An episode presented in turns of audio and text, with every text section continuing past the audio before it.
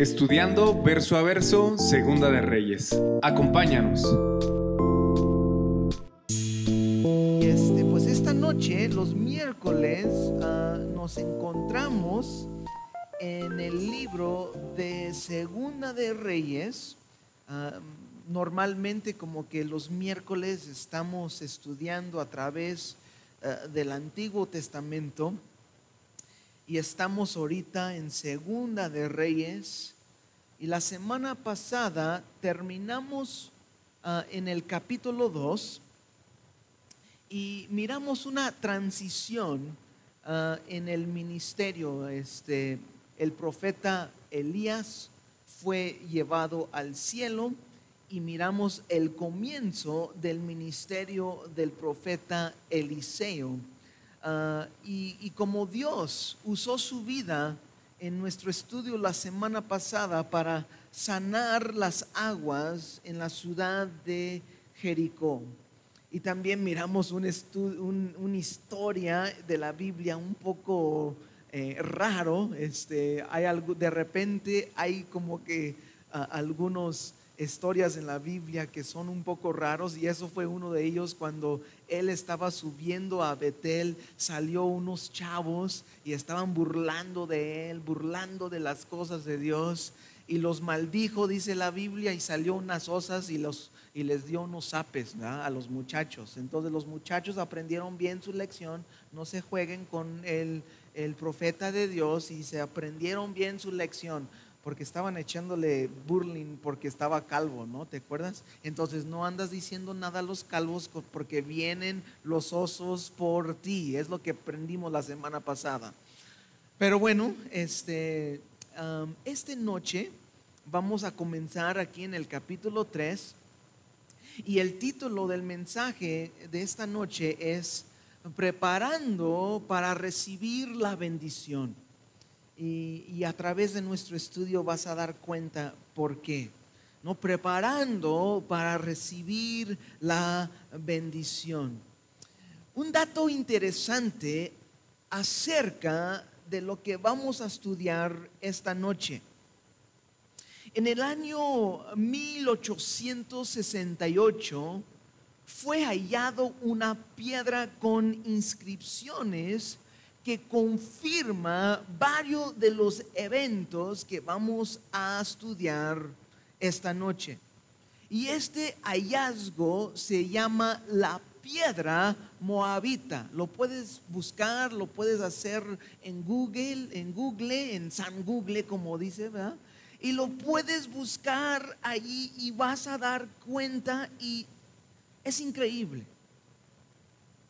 Y de verdad si tú investigas, si tienes preguntas acerca si la Biblia es de verdad, vas a dar cuenta una y otra vez que ha salido evidencia que colabora con la Biblia, que confirma una y otra vez que la Biblia lo que habla en cuestión como un libro histórico, el libro en sí, la Biblia en sí es un libro espiritual, pero cuando habla de la historia, también es verdadero. Y lo que confirma la historia también da ese, eh, como ese, ese certeza a la palabra de Dios. Y nomás quiero decirte esto antes que comenzamos esta noche. La Biblia, la palabra de Dios es confiable. La Biblia es seguro. Y tú y yo podemos confiar lo que la Biblia dice, que es de verdad la palabra de Dios. Y te quiero animar que construyes tu vida sobre la palabra de Dios. Y cuando sube las aguas y las tormentas rugen en tu vida, si tu vida está fundada en la palabra de Dios, vas a estar seguro. ¿Sí?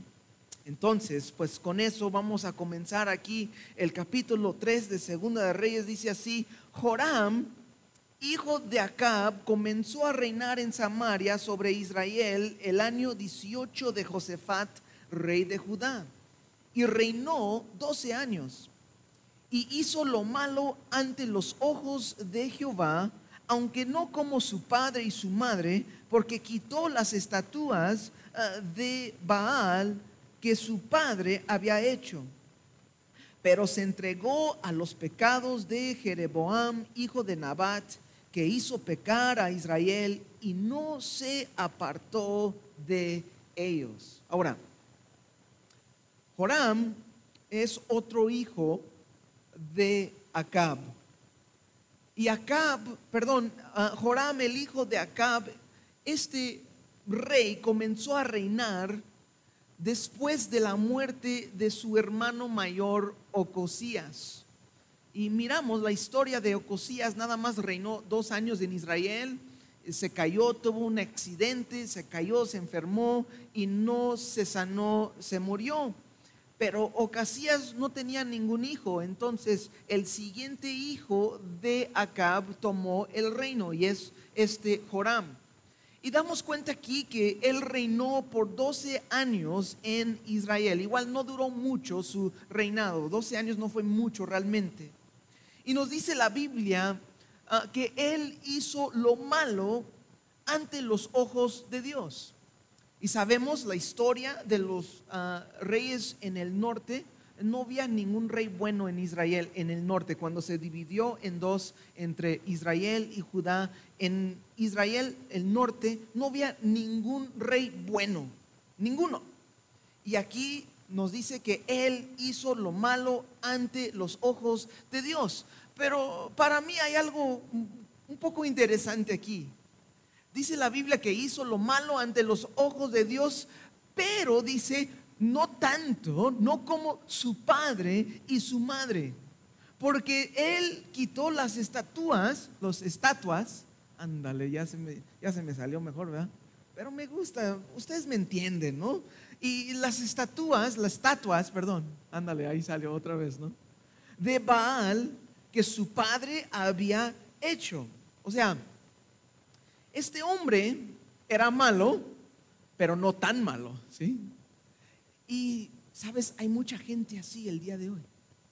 Se creen que, bueno, pues yo no soy tan malo como Hitler, yo no soy tan malo como estos matones, yo no soy tan malo como estos, pero igual siguen siendo malos. ¿Sí me explico? Y nos dice aquí la Biblia que él siguió en el pecado de Jeroboam. O sea, ¿cuál fue el pecado de Jeroboam? Cuando Jeroboam, el primer rey que comenzó en el norte, él dijo, no, sabes que cada año mi gente, el pueblo va a regresar a Jerusalén a adorar a Dios. Necesito hacer algo para que mi gente no se regresa. Entonces él hizo unos dos becerros de oro, los levantó y les dijo al pueblo de Israel, estos son sus dioses, quien te sacó de Egipto. Entonces Joram, Joram, perdón, quitó los baales, pero dijo igual a la gente, siguen adorando los estatuas, estatuas, the statues, mejor en inglés, ¿sí? los estatuas de eh, estos becerros de oro y siguen aquí con esto. Entonces, fue malo, pero no tan malo. O sea, la Biblia nos da de entender que hay como que niveles de maldad. Y es interesante que Jesús compartió una parábola eh, que habla acerca de esto. O sea, que hay niveles de maldad. En Lucas 12, 45 a 48, escucha, palabras de Jesús dice así. Pero si aquel siervo dice en su corazón, mi Señor tarda en venir y comienza a golpear a los siervos y las criadas, y a comer y a beber y a embriagarse, vendrá el Señor de aquel siervo el día que no le espera y la hora que no sabe, y la apartará y pondrá su parte con los incrédulos. Y aquel siervo que sabía la voluntad de su Señor y no se preparó ni hizo conforme a su voluntad, dice allí, recibirá muchos azotes. Pero él que sin saberla hizo cosas dignas de azotes, será azotado poco. Porque al que mucho le es dado, mucho le será demandado. Y al que encomendaron mucho, más le será pedido. O sea, en otras palabras, tal vez esto, no sé si alguna vez has escuchado esto, pero yo creo conforme a la Biblia que Dios, hasta Él sabe cómo, cómo castigar. Eh, el nivel de castigo en el infierno será medido conforme eh, a, a lo que Dios decide. El infierno siempre va a ser el infierno, un lugar de tormenta para toda la eternidad, pero como yo lo entiendo, las escrituras, va a haber niveles de sufrimiento en el infierno.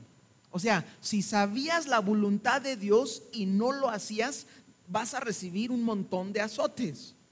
Pero si no conocías la voluntad de Dios, pero igual hacías lo malo, vas a recibir azotes, pero no tantos. Igual lo mismo es cierto para los que van al cielo, los que van a recibir recompensas. Si vas al cielo y servías al Señor y entregabas toda tu vida al Señor, vas a recibir igual en el cielo más recompensa que otros. Va a haber cristianos conforme a la Biblia que va a llegar al cielo, pero apenas van a llegar como que apenitas. No por obras somos salvos, es por gracia. Pero va a haber recompensas por nuestro servicio al Señor. Y va a haber niveles de recompensa igual en el cielo. No salvación, sino recompensas aparte. ¿Sí me explico bien? Espero que sí, porque esto puede ser un poco complicado. Pero aquí nos dice la Biblia que fue malo y aquí es el punto, pero no tan malo como sus papás. Entonces, ¿qué significa? ¿Que era buena onda más o menos? ¿O qué es lo que sucede aquí? No, fue aún, sigue siendo malo. Quitó los baales, fue muy bueno, pero siguió adorando los ídolos, los becerros eh, de oro. ¿Ok? Entonces, hizo algo bueno, pero aún era un hombre malo. Este Joram fue malo, pero no tan malo aún no es bueno. o no quiero que entiendes así de esa manera. No fue un hombre bueno, hizo pecar a Israel, pero como el nivel de la eh, depravedad, así se dice, depravada, de. Depravación, el nivel de su depravación era menor que sus papás, pero igual él era hombre responsable y era un hombre malo. Creo que eso es el punto. Entonces, verso 4, seguimos, dice, entonces, Mesa, rey de Moab, era propietario de ganados y pagaba al rey de Israel cien mil corderos y cien mil carneros con sus vellones. Pero muerto Acab, el rey de Moab, se rebeló contra el rey de Israel. Verso 7 o 6, perdón. Salió entonces de Samaria el rey Joram y pasó revista a todo Israel. Y fue y envió a decir a Josafat, rey de Judá, el rey de Moab se ha rebelado contra mí. ¿Irás tú conmigo a la guerra contra Moab? Y él respondió, iré, porque yo soy como tú, mi pueblo como tu pueblo, y mis caballos como los tuyos. Entonces, damos cuenta aquí que el rey de Moab, cuando murió el rey Acab, él dijo, es momento de aprovechar esta oportunidad. El rey Moab estaba pagando su pueblo un impuesto, un tributo cada año muy fuerte a Israel nos dice que pagaba 100 mil ovejas y 100 mil cabras, ¿no? Más o menos. Ahí es donde es, carneros con sus vellones. Entonces era un impuesto, un tributo muy fuerte. Entonces a morir el rey Acab dijo, ahora voy a, a rebelarme, ¿no? Ya, ya no quiero seguir pagando este impuesto.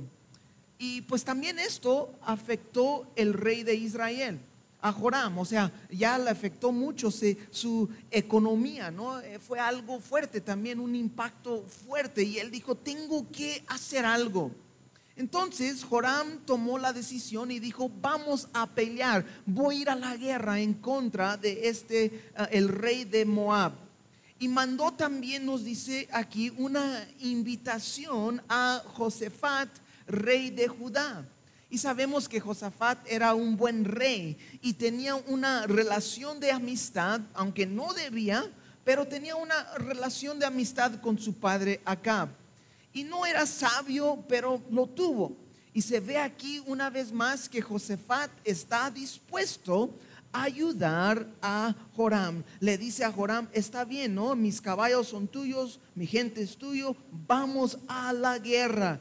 Entonces, en el verso 8 dice así, y dijo, ¿por qué camino iremos? Y él respondió, por el camino del desierto de Edom. Salieron pues el rey de Israel, el rey de Judá y el rey de Edom. Y como anduvieron rodeando por el desierto siete días de camino, les faltó agua para el ejército y para las bestias que los seguían. Verso 10. Entonces el rey de Israel dijo, ah, que ha llamado Jehová a estos tres reyes para entregarlos en manos de los moabitas. Entonces aquí como Josafat era el rey con más experiencia de guerra, Joram, el rey de Israel, le pregunta, ¿y cuál es el plan de ataque? Y Josafat dice, vamos a pasar por el desierto de Edom. Y lo atacamos, ¿no? Básicamente por donde no lo esperan. Entonces, también aquí damos cuenta que el rey de Edom y sus hombres también estaba con ellos. Estaba, estaba tres reyes, el rey de Israel, Joram, el rey en el sur, eh, eh, Josafat y este rey de Edom. Entonces, tres reyes con sus hombres. Pero nos dice aquí que había un problema, un problema muy difícil. A cruzar el desierto después de siete días, ya no tenían agua. No había agua para el ejército, ni tampoco había agua para las bestias. Siete días y ya no hay nada de agua. O sea, estaban en una situación muy, muy grave. Y el rey de Israel, este hombre Joram, el rey malo, muy pesimista, dice, Dios nos llamó, nos llamó aquí para entregarnos a manos de los moabitas. O sea, su conciencia le condenaba y vivía en temor y todo lo que pasaba mal lo tenía conectado como algo negativo en contra de Dios. Hay mucha gente que vive así. Todo mal lo que pasa en su vida es quieren echar la culpa a Dios. Pero en contraste vamos a mirar cómo responde Josafat completamente lo contrario. Josafat era un hombre de Dios, conocía a Dios, fue un hombre, aunque tuvo sus defectos, caminaba con Dios. Y aún en medio de la dificultad, aún en medio del grave problema, Josafat quiere ver, tal vez Dios quiere obrar aquí. Y él tuvo lo, lo opuesto de ser pesimista y era más optimista, ¿sí? ¿Y tú qué? ¿Eres más pesimista o más optimista? Verso 11, aquí dice Josafat, fíjese lo que pasa, más, verso 11, más Josafat dijo, no hay aquí profeta de Jehová para que consultemos a Jehová por medio de él. Y uno de los siervos del rey de Israel respondió y dijo, aquí está Eliseo, hijo de Safat, que servía a Elías. Y Josafat dijo, este tendrá palabra de Jehová. Y descendieron a él el rey de Israel y Josafat y el rey de Edom. Entonces, Josafat está diciendo, vamos a buscar a Dios, a ver qué es lo que Dios dice, lo que Dios quiere hacer en este grave problema que estemos confrontando. Qué buen consejo, ¿no? Cuando estás pasando por una situación difícil, que alguien te dice, vamos a buscar a Dios. Y luego aquí nos dice uno de los siervos del rey, uno de los siervos del rey de Israel dice, ¿sabes? Aquí está cerca Eliseo, que servía a Elías. Otras traducciones dicen, quien lavaba los manos de Elías.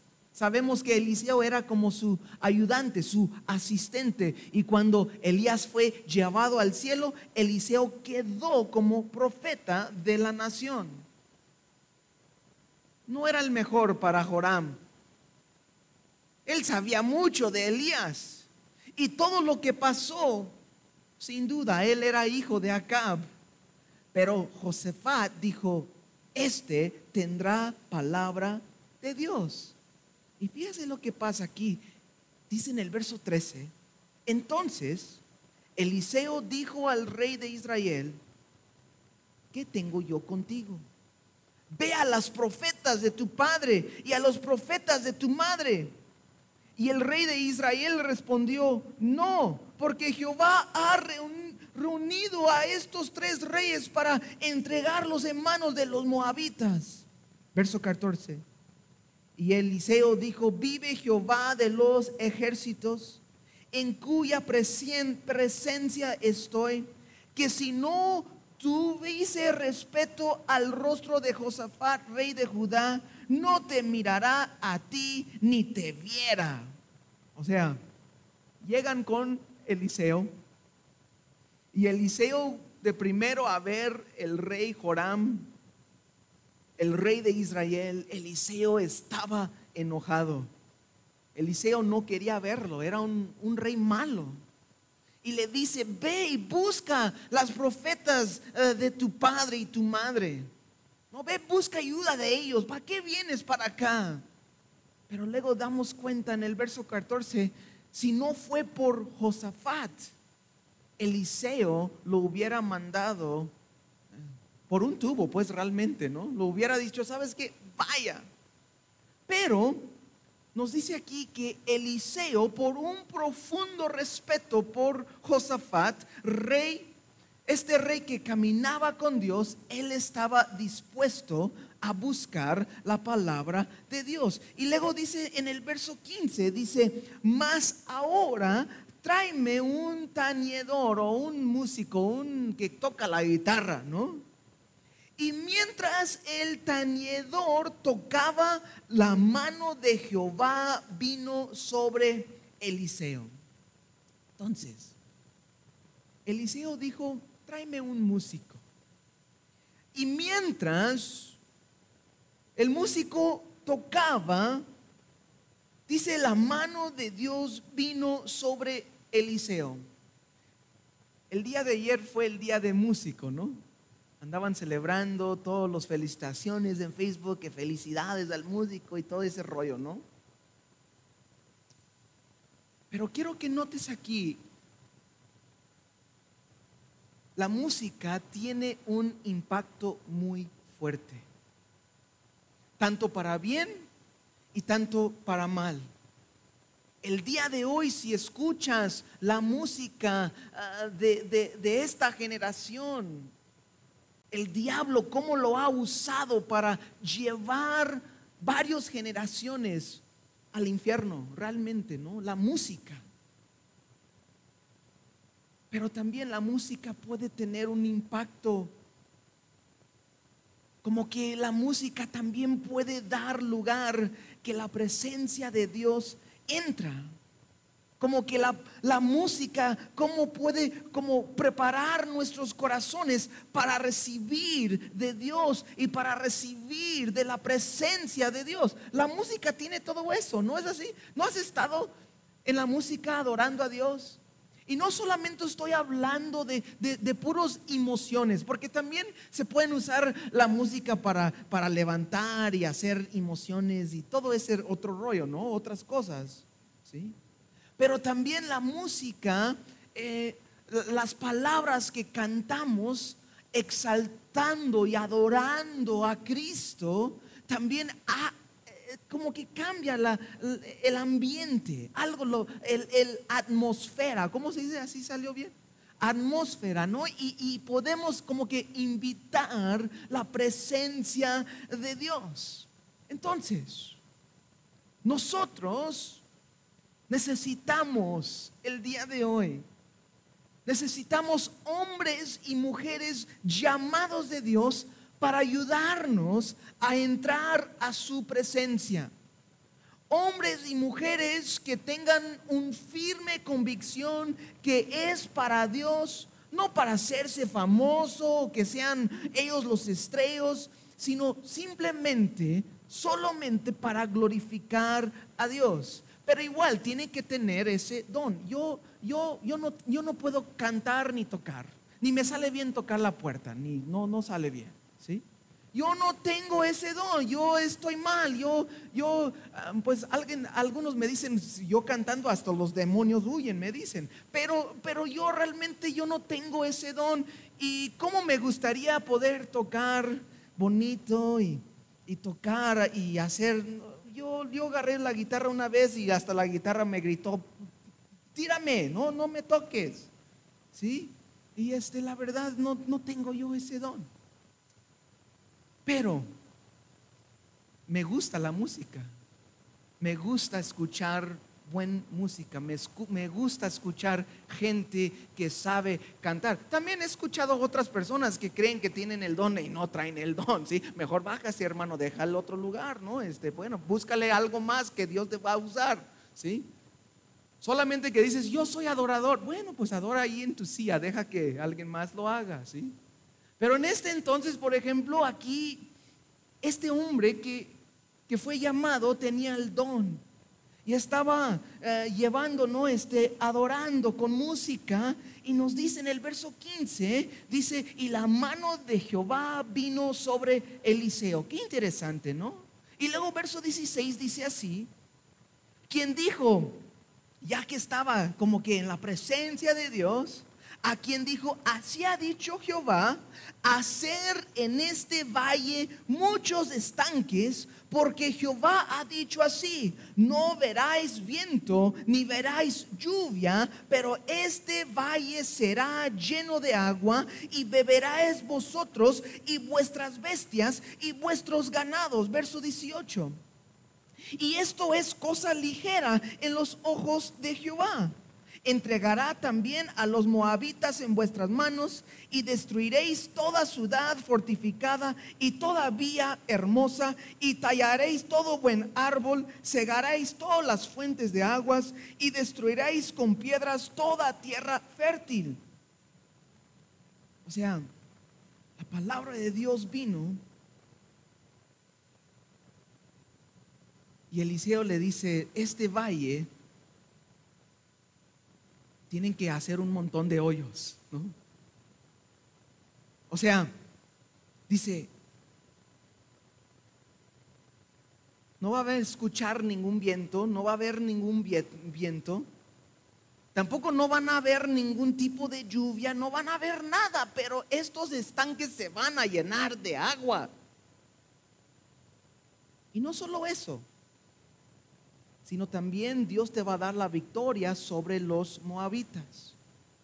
Y puedes imaginar cuando regresaron estos reyes de con el profeta, profeta Eliseo y regresan y dicen, oye, soldados, hombres, vénganse, queremos hablar con ustedes. Necesitamos eh, que todos comenzamos a escarbar en el desierto. En este momento estamos en este valle, estamos en el desierto y todos agarran su talacho y agarran su pala y comienzan a escarbar unos hoyos grandes. ¿Tú crees que algunos van a decir, oye, pues ¿qué es esto, no?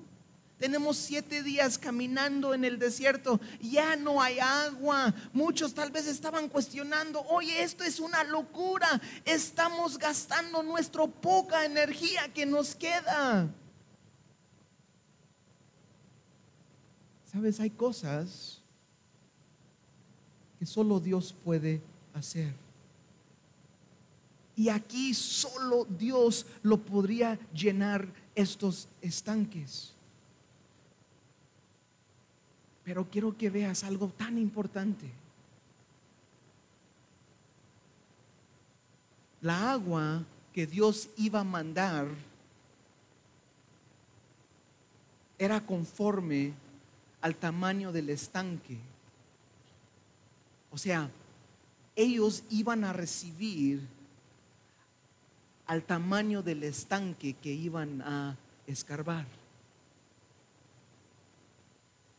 Y aquí miramos algo tan importante. Dios iba a hacer un milagro, pero a la vez hay responsabilidad humana. Dios iba a obrar en una manera increíble. Nos dice que no iban a ver ni los vientos, ni la lluvia, pero Dios iba a llenar los estanques. Y ellos tenían que escarbar en medio de un desierto con piedras y tierra seco y duro. Y era un trabajo difícil. O sea, Dios nos llama a nosotros. Él nos llama a usar nuestra fuerza, a colaborar con Él y cuando uno camina por fe, no es que yo no hago nada y Dios todo, sino hago lo que puedo, lo que Dios me pide y Él hace lo imposible posible. Y aquí ellos están preparando para recibir la bendición de Dios. Y básicamente es necesario que hagamos nuestra parte. Que Dios pide de nosotros y Él hará lo resto. Lo milagroso Dios hará. Santiago dijo, fe sin obras está muerto. Y el hecho cuando uno obedece a Dios muestra que tiene fe que Dios hará. Y muchos tal vez este, van a decir, oye, pues que no, a través de toda la Biblia ves la responsabilidad humana. Dios pide algo, Dios va a hacer un milagro, Dios va a hacer algo ah, increíble, pero también Dios pide, ok, haga esto. Por ejemplo, Abraham, Dios le dijo, váyase de aquí, Abraham, y yo te voy a hacer un grande nación. So, Abraham, ¿qué él tenía que hacer? Tenía que levantar y tenía que ir. ¿Y sabes qué? Pues Dios iba a hacer lo demás.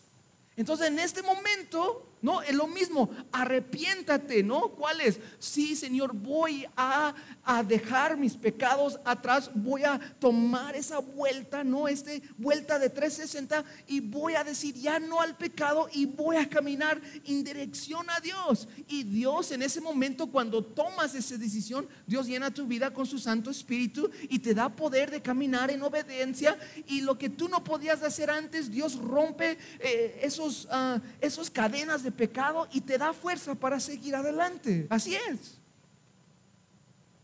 Y aquí es lo que está pasando, algo similar, ¿no? Prepáranse para recibir la bendición. Ellos como que, bueno, pero qué interesante. Conforme al estanque que hicieron, era la agua que iban a recibir. ¿Tú crees que algunos soldados hicieron una cosita así? Que esto no tiene sentido. Pues nada más iban a recibir tantita agüita nomás. Pero imagínate otros toda la noche chambeando duro. Hicieron uno así como pues, de dos por dos y por no sé tres metros profundo y estaban todos este, con callos y todos. Pero ellos iban a recibir un montón de agua, ¿sí? Y fíjese lo que pasó en el verso 20. Ya me lo tengo que terminar, pero dice así. Aconteció pues que por la mañana, cuando se ofrece el sacrificio, qué interesante, en qué momento, dice, he aquí, vinieron aguas por el camino de Edom y la tierra se llenó de aguas. O sea, vino una inundación repentina. O sea, estaba lloviendo en un parte muy lejos de ahí. Estaba lloviendo. Y esa lluvia, ellos no lo vieron, no lo sentían, no lo podían captar que estaba lloviendo, pero estaba lloviendo en otra parte y pronto iba a llegar con ellos. Y a veces nosotros así, Dios está obrando en nuestras vidas. Está lloviendo, Dios está mandando la bendición, no lo vemos. Y sentimos tristes, sentimos que estamos haciendo puro pico y puro palo y puro dale y nada y nada y nada. No, Dios ya mandó la bendición, espérate un ratito, ahí viene. ¿Sí? Amén. Pero muchas personas, este, no, ya, ya no quiero y, y ya. Y pues bueno, pues pero conforme a cómo hicieron su estanque, era cuánto agua iban a recibir. ¿Sí están conmigo? Entonces, se tardó en venir al valle donde estaban, pero, qué increíble, conforme al tamaño de los estanques, así fue llenado sus hoyos de agua. Un milagro increíble. Y muchas veces lo que Dios te está pidiendo hoy, lo que Dios está pidiendo de nosotros hoy es para prepararte lo que Él va a hacer en tu vida el día de mañana. O sea, seas obediente hoy, camina por fe aún cuando no puedes ver el por qué. Si yo fuera estos hombres, la verdad yo diría, ay, chis, estamos en medio del desierto y tenemos que escarbar, ¿qué te pasa, no? Y leo en el verso 21 a 25, dice así. Y cuando todos los de Moab oyeron que los reyes subían a pelear contra ellos, se juntaron desde los que apenas podían cenir armadura en adelante y se pusieron en la frontera. Y cuando se levantaron por la mañana y brilló el sol sobre las aguas, o sea, desde lejos vieron como las aguas, y vieron los de Moab desde lejos que las aguas rojas como sangre. Y dijeron, esto es sangre eh, de espada. Los reyes se han vuelto uno contra otro y cada uno ha dado muerte a su compañero.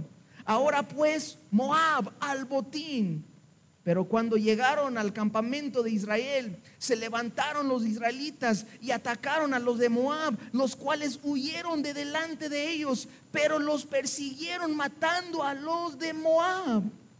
Y asolaron las ciudades y en todas las tierras fértiles echó cada uno su piedra y las llenaron, cegaron también todas las fuentes de las aguas y derribaron todos los buenos árboles hasta que en Kir Ares solamente dejaron piedras, porque los honderos la rodearon y la destruyeron.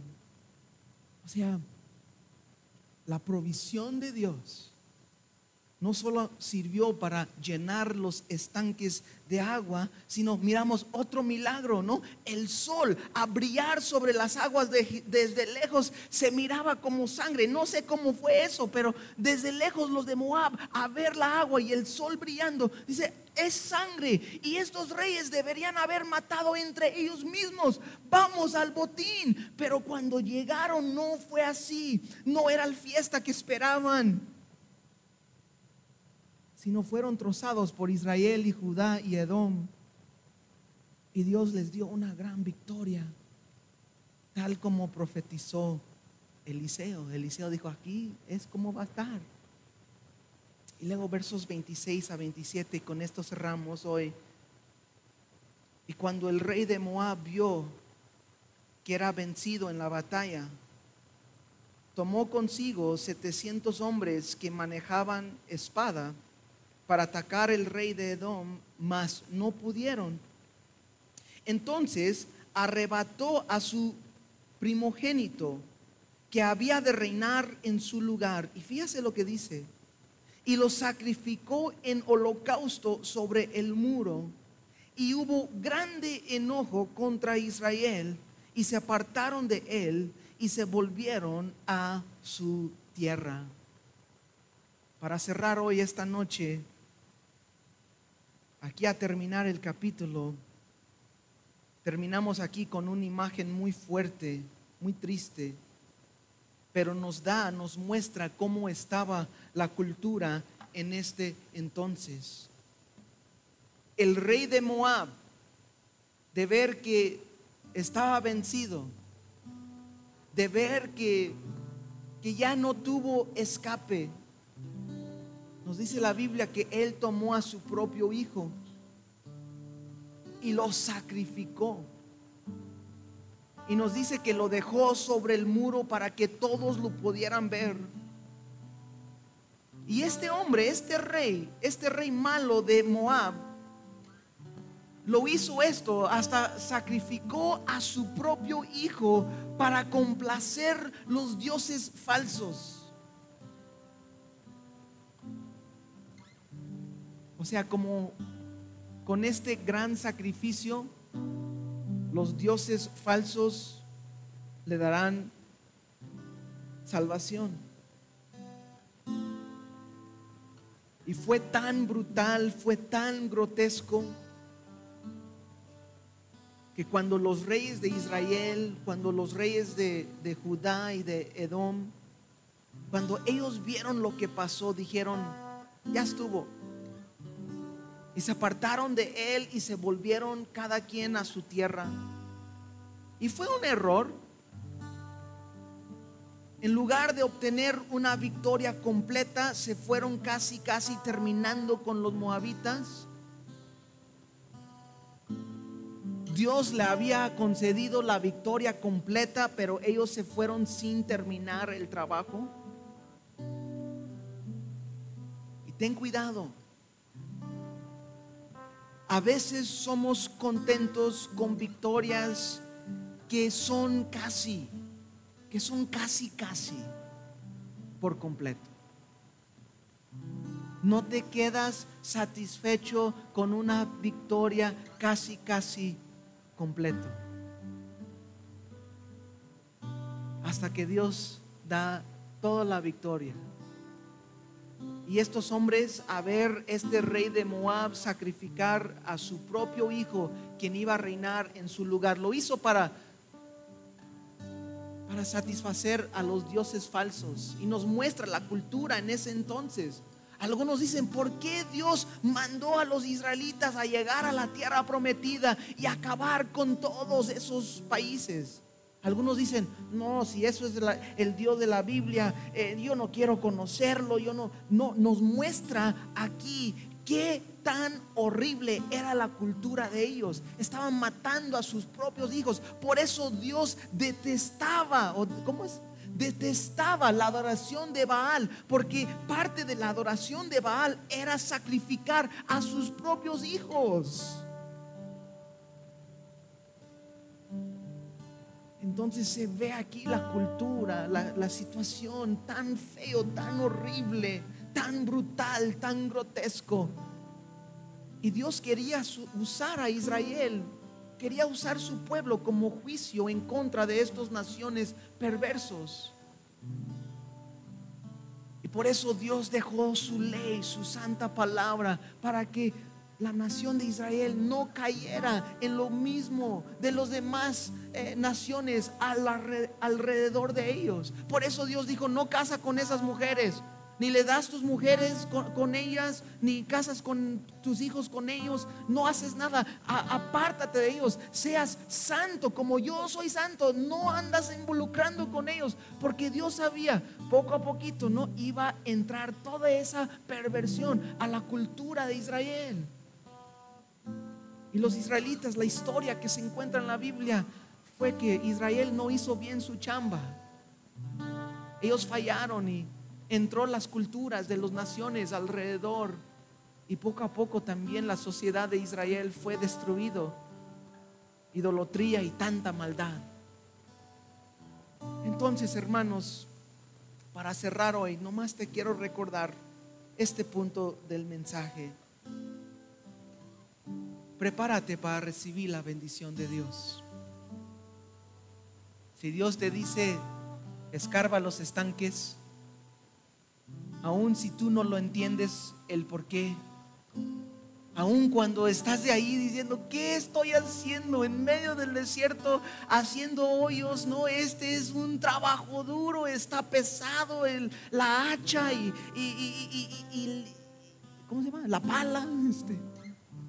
Y aquí estoy dándole duro. No, prepárate para recibir la bendición de Dios. Dios ya mandó la lluvia, hay que esperar un ratito nomás. Dios es fiel. Confía en el Señor. Haga el bien. Haga el bien. No te cansas en hacer el bien, dijo el apóstol Pablo. Porque en su tiempo debido cosecharás, dice la Biblia. Haga el bien. Sirve al Señor. No te cansas y en su momento debido Dios va a recompensar todo lo que haces. Amén. Se pueden poner de pie, vamos a orar. Señor, gracias por, por tu palabra. Y Señor, la verdad es que en nuestras vidas, en mi vida personal, a veces, Señor, yo no entiendo. A veces, Señor, me siento cansado. A veces, Señor, me siento como que lo que estoy haciendo no tiene nada que ver. Puedo sentirme, Señor, que, que nada está cambiando. Y Señor, realmente a veces se puede sentir uno desanimado. Pero Dios, ayúdanos a ser fieles.